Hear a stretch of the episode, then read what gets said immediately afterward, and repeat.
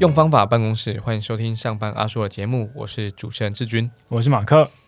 在远东工作的时候啊，我们发现很多知识传播者他的工作仍然是不停歇的，所以就有四种选择出现了啊。其实它是内容跟这个形式上面的差别哈，包含呃你是直播的或事前预录的，然后你是陪伴性质比较重的聊天，还是学习跟产出比较重的课程，我称之为体验课。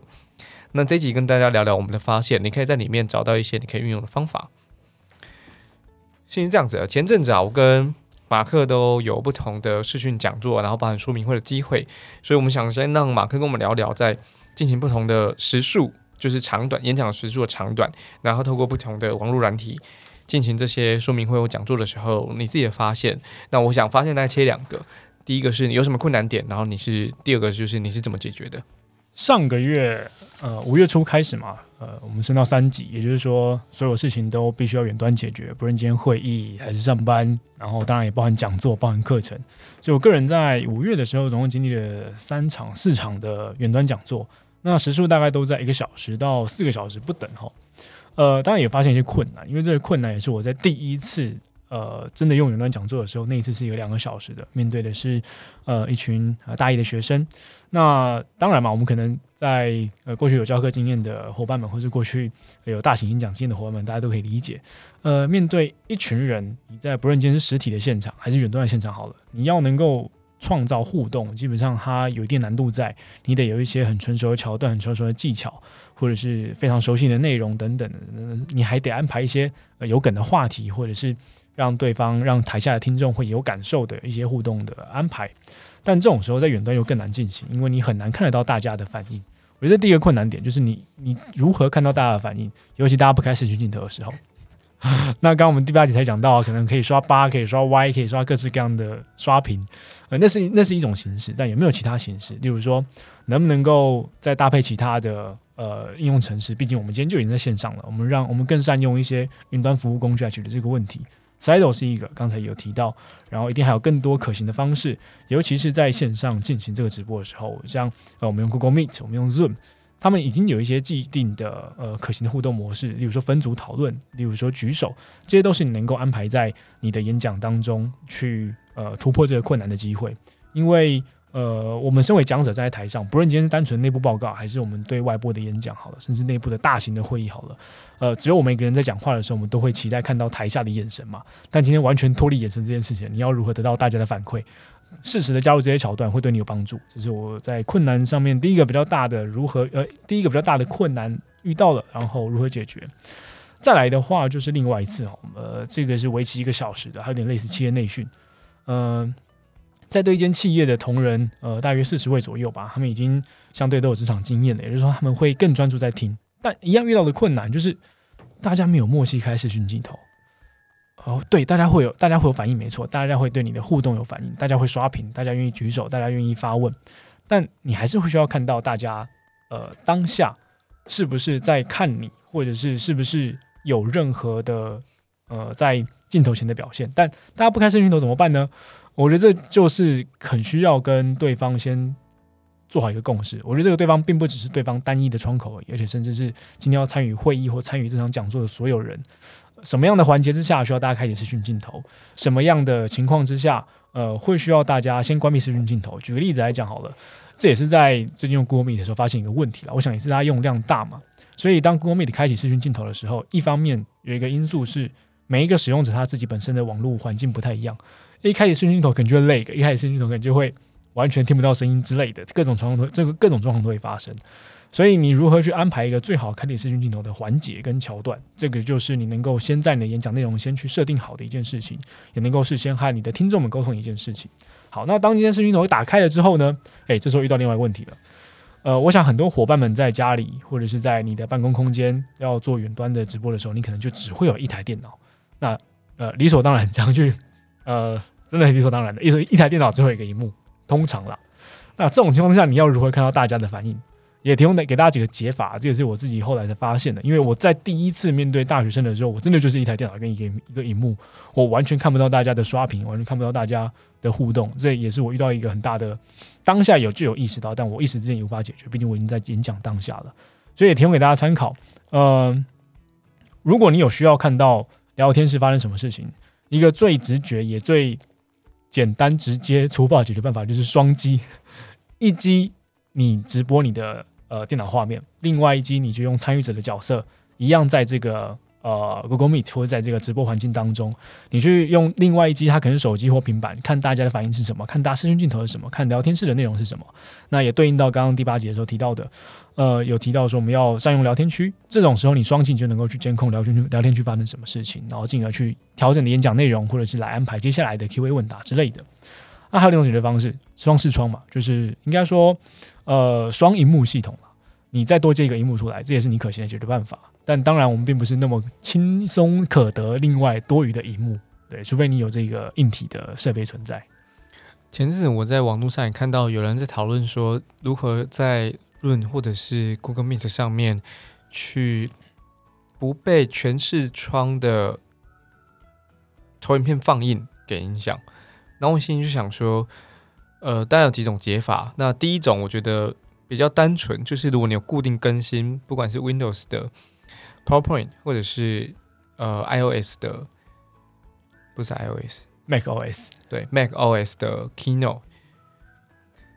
那他们现在都可以不全荧幕放映，他们有一个叫视窗投影的按钮，你按下去之后，它一样是呃投影的形式，可是在你的荧幕当中，电脑荧幕当中它是视窗的，所以这个时候你共享画面的时候，你共享一个荧幕，那么你的画面当中就有一个视窗是。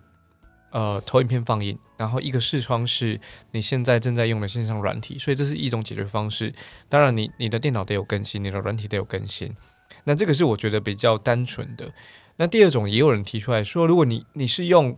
Chrome，然后加上 Google Meet 的话，它可以共享你的分页，就是另外一个页签。那么他们的解决方式是把你要用的投影片变成 PDF 档案，上传到 Dropbox 或者是 Google 云端硬碟，接着共享。那个分页打开那个云端硬碟里面的那个档案，接着你共享分页的时候，就可以看到那个画面，然后同时你又可以操作你的 Google Meet。嗯，听起来流程比较复杂，但是你一听就懂，它确实也是一个好的解决方式。同一时间，它有其他好处，嗯，各位就可以试用看看这个方法。然后第三个方法是双击，刚刚 Mark 也讲到，可是这边我讲的双击是其中一台是观众，然后另外一台是你主要演讲的。然后，当然，主要演讲那台就放投影片了。可是，你其实会对着投影片那台讲吗？我不建议大家，你是对着另外一台，你当观众那台在在演讲。因为大部分的时候，我们在实体做演讲的时候，其实我们也不会看着投影片，投影片是在背后的。那那实际情况也是这样子嘛？那你越模拟真实你习惯的那个情况，在那当下你表现的就会越自然，也越自在，讲的就会更加的流畅。所以我觉得双击也是一个好的方式，但我这边讲双击的前提都是比较单纯啊，你就一台电脑跟一只手机，我觉得它相对容易取得，因为不见得是每一个人都有两台电脑或者是一台电脑加一台 iPad。呃，我的我这边的看法是这个样子。Mark，你自己在做这个呃视讯讲座之后，你做完了，然后刚刚你提到你遇到的一些问题跟跟你自己复盘的结果，然后。我这边想要进一步的聊聊，就是直播跟预录这两件事情的看法。呃，直播当然就是我们能在现场，然后你直接讲讲述原本你要讲的内容。那预录是你事前录好完整的片段，或者是。有部分的片段是你预录的，然后在直播当下再放出来的。那我这边我想要看，就是你你自己的工作当中，你你对于直播跟预录的这看法，因为现在在视讯讲座里头，或者是这种视讯的或远端作业，它其实不只是形式的改变，我觉得很大一部分它的体验也改变了。因为那那么就算同样的内容，我觉得它的操作方式或所谓的运课方式。或者是我们讲述的节奏，我觉得是截然不同的两件事情。就算我们要给予的知识可能是相同的，所以你怎么看待直播还是预录？我自己在五月的时候也参加过蛮多场其他不同单位的呃直播，然后像刚刚有提到，志军也提到说，很多人也有用直播加预录合起来做，有些线上的产品说明会，他们开场是用直播，中间的产品说明是用预录。然后结尾的互动一样回到直播，那代表我就能够确保我在产品 demo 的当下，我用预录的情况，我用预录的画面不会有任何差错。我排除掉所有网络上的困难，我排除掉所有呃可能会发生的，例如说我吃螺丝，或是例如说我这个页面刚好跑不出来，或者是任何的状况，因为我预录就已经完完全解决了，呃，我原本就已经设好桥段了，对，所以呃。如果今天可能是说明会之类的，或者是发布会之类的，我倒觉得直播加预录会是一个蛮蛮符合需求的解决方案。但到底直播跟预录的差别是什么？其实就刚刚就蛮明显的，直播是很求当下的互动，当下的所有体验。我这个所有体验泛指网络的体验好不好？呃，画面的体验好不好？收音的体验好不好？通常我们在家里或者是我们自己本身都只有一台电脑的时候，我们的收音就是用电脑本身的麦克风，或者手机本身的麦克风，甚至耳机本身的麦克风。那你有没有办法准备一支收音比较好的麦克风，让让你的听众来获得一个更好的观看体验？再来，你的视讯镜头的画质这也很重要。呃，有的电脑，呃，我想蛮多的伙伴他的镜头可能是外接的，这个外接的情况之下，你又有型号的问题，呃，又有画质的问题，所以呃，也你单纯在要建立一个很好的视讯直呃很好的直播环境，很好的体验的塑造，它其实有蛮多硬体上的困难点。所以这些当当然都你都你都能够确保之后，呃，再接的就是你在直播里面的桥段嘛，你在直播里面的互动嘛，你熟不熟悉这对着镜头讲话，你熟不熟悉去搭配所有其他呃云端的服务或者是软体的服务，呃，再来更深入的是直播里面你真的能够带到你想要带到的一些知识点，或者你想要带到一些呃，不论你今天是不是知识好了，你今天的产品重点是什么，你今天的想要叙述的一个沟通的目的是什么？这都是直播里面我们可能有更多呃难以掌控的环节。毕竟，呃，今天我们已经离开实体这个环境了，我们看不到，我们没有办法因因因应当下听众最直觉的反应，来立刻的调整自己的节奏或自己的呃用字遣词。我们只能够完全的在线上完成这件事。那呃，也就是说，直播它不受控的地方相对更多。我刚刚提到硬体，然后人人与人之间互动，它也是属于软体的一部分。然后再就软体的操作，呃，这些东西都是我们需要花很多时间去洗练出来的。有可能你在前三场都一定会出出出问题，但或许到第四场、第五场，你慢慢熟悉了，你可以理解了，呃，当然就自然会熟练。那在预录，预录一定就是你能够去事先的安排好很多的桥段，你能够事先的去做好准备。你不会吃螺丝，因为你能够当下能够 NG 嘛，你能够重拍嘛，你也能够做剪辑，你是能够能够加上动画。能够加上很多呃辅助的文字，这都跟直播相比起来，预录能够带给听众更至少以讲者而言，带给听众呃更有安全感的观看体验。那对听众而言，呃虽然说预录的情况如果在直播中出现，好像好像有点突兀，但如果今天我能够知道说，OK，你现在做的这个介介绍环节是预录的，那我就能够在观看的当下准备好，我待会要跟你互动的问题是什么。我觉得预录的可掌握性当然就变高了。那直播的体验，我觉得好，大家都还在努力啦，然后找到一些方法。呃，刚刚 Mark 讲到就是工具的运用，我提一个也是在网络上看到大家也正在懊恼的一个问题，就是呃，他们说呀，我我用你的方法，就是这个投影片，我是用视窗来放映。那我可不可以 滑鼠不离开 Google Meet 或者是 Zoom 或者其他视讯软体的时候，我不要再把滑鼠移到那个投影片视窗那边去点，然后才能够下一页？该怎么办？底下留言就有意思，大家回了一些不同的一些操作方式。然后有一则引起我的兴趣，他说：“接投影笔，接简报笔啊。”我说：“哦，对耶，对。”就是我，我觉得很多在实体我们这么做的一些方法，在线上的时候，我们仍然可以这么做。这边提两个，第一个就是我刚刚这样子呃铺陈而来，你你就接上你的简报笔，我觉得那会让你的流程数上很多。那第二个是我前阵子跟 Mark 在讨论，到底怎么做视讯讲座会看起来更加的自在。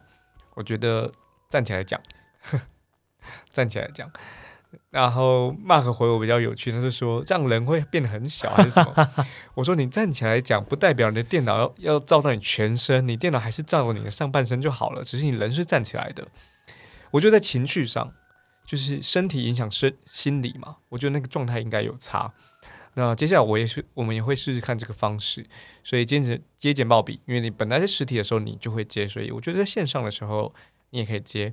那么站起来讲，因为在实体，你要是个讲者，你要是个主持人，你站起来讲，所以在试训的时候你也站起来讲。除非今天是线上会议，线上会议你平常会议做得开，那你当然做得开。那你站起来开的话，你是讲者，你是那个专案负责人，那你就站起来讲，我觉得是完全没有问题的。然后也会比较习惯跟就是当下那种讲述方式，因为那是过去我们可能十年来、二十年来累积的一些工作习惯了，所以我觉得可以延续过来。在这边，我想要问问看，Mark，你有没有一些就是软体的推荐，不管是视讯啊，或者互动的软体？其实讲真的，常见的软体大概就是呃我们平常在用的呃 Zoom、Google Meet，然后 Teams、Webex 等等的。那呃当然，如果你在公司内，你就用公司内部习惯的；如果你今天是在外部演讲，你当然就用合作单位想要你用的。我觉得这个都无可厚非啦，就是本来就是呃大家彼此都要熟悉。然后你千万不要觉得你今天熟 Google Meet 就够了，你一定要去熟悉各种其他家的。你要理解 Teams，你要理解 Webex，你要理解 Zoom，因为呃有太多太多不太一样的操作环节，因为毕竟它就是不同家的软体嘛，所以大家都真的得花一点时间去理解各家不同的软体怎么操作，因为这个真的太关键了。尤其是各家不同软体在在分享的时候，那个按钮位置在不同的地方。你绝对不会想要在你开场之后在那边说，大家等我一下，我按一下荧分幕荧那我我按一下荧幕分享。结果你按了之后，你说你的电脑还没有同意这个安全性，然后你要说等大家稍等一下，我退出再加入，你绝对不会想要体验这个过程。那我觉得在硬体上面倒反而比较有差，就像我我们一直都在强调有没有好的收音品质，有没有好的视讯品质。如果你真的认真想要做一个直播的讲座，或你认真的想要在呃内部大型会议的时候有一个很很很嗯。相对大家来讲更好的表现，我觉得这些体验都是你能够去想办法升级的。还有一个最关键的事情，我觉得软体啦，软体上面最关键的事情，就是你的网速啦。我们用广呃广义的来定义软体这件事情的话，你的网络速度真的要足够，不要接不要觉得你接五 G 的热点好像就很够了。你手机的五 G 热点透过 WiFi 连出来，顶多顶多啊，真的顶多呃上呃下载大概能够到八十 M，然后上传可能二十 M 左右。但讲真的，这样就足够你去做好一场。呃，完整的直播讲座或者是完整的呃内部报告嘛，我倒觉得有点困难。